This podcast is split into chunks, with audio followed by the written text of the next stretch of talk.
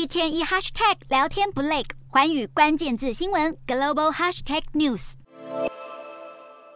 美国海军 F/A 十八超级大黄蜂战机急速升空，机队所属的布奇号核子动力航舰正率领着北约成员国海军舰艇在地中海海域延续今年十月中展开的海王星打击演习中一连串海空联合演训。美国与欧洲盟国今年的军事演习，不论次数或规模，都比往年密集许多，为的就是要警告扬言动用核武的俄罗斯不要轻举妄动，因为北约绝对有能力吓阻核武威胁，必要时还可能会以暴制暴。另一方面，欧盟领袖协同乌克兰官员，当地时间二十五日齐聚德国柏林，召开乌克兰重建会议。乌国总理舍米加尔在发言时直接切入正题，请求欧美国家政府立刻在加码提供一百七十亿美元的经济援助，协助修复被俄军滥炸的民用基础设施。国际货币基金总裁乔治艾娃也初步推估高得惊人的乌国战后重建金额。乔治艾娃呼吁乌俄双方结束战争，好让重建行动尽快展开。西方国家砸大钱办军演，大秀北约联军强大的战力，更不惜耗费巨资援助乌克兰抵抗俄国侵略者。随着战争发展，普丁这场所谓的特殊军事行动目标只会越来越难达成。